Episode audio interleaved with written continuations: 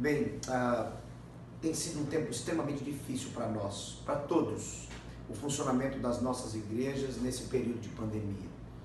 Nós estamos vendo ah, um processo de reabertura das atividades, autorizações ah, para que as pessoas indistintamente, claro, obedecendo às regras de isolamento e de cuidado, ah, possam frequentar lugares públicos, mas vemos que as igrejas continuam sob uma orientação ah, legal de que os menores de 10 anos e os maiores de 60 devem permanecer em suas casas.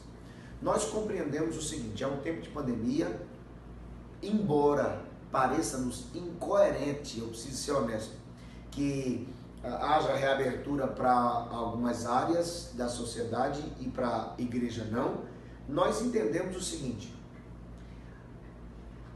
existe uma lei que está regendo o funcionamento das igrejas nesse momento. Graças a Deus as igrejas estão abertas. Nossa igreja está aberta, louvado seja Deus por isso. Lamentamos porque ainda não podemos receber todo mundo aqui. Mas compreendamos que ainda que não concordemos com postura A ou postura B das autoridades, o caminho que as escrituras nos ensinam não é de, de rebeldia ou de passarmos por cima daquilo que, que é legal por não concordarmos. Nós temos caminhos legais para lidarmos com isso, inclusive temos procurado esses caminhos, mas entendendo que o nosso testemunho também precisa ser considerado, em que não sejamos tomados eh, agindo de forma incoerente com o que as Escrituras nos ensinam, como, por exemplo, na nossa vida com as autoridades. Não podemos nos calar e, agir, e permitir que tudo seja feito sem que nos posicionemos, mas o entendimento que temos é que nossa postura precisa honrar o Senhor. Lamentamos muito que ainda não recebamos todos em nossa igreja.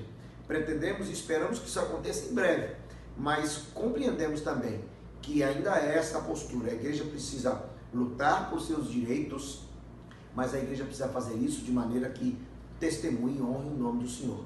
Então, que o Senhor nos ajude, nos oriente e nos dê a graça de de confiarmos nele, orarmos pelo fim da pandemia, mas o testemunharmos nesse tempo também.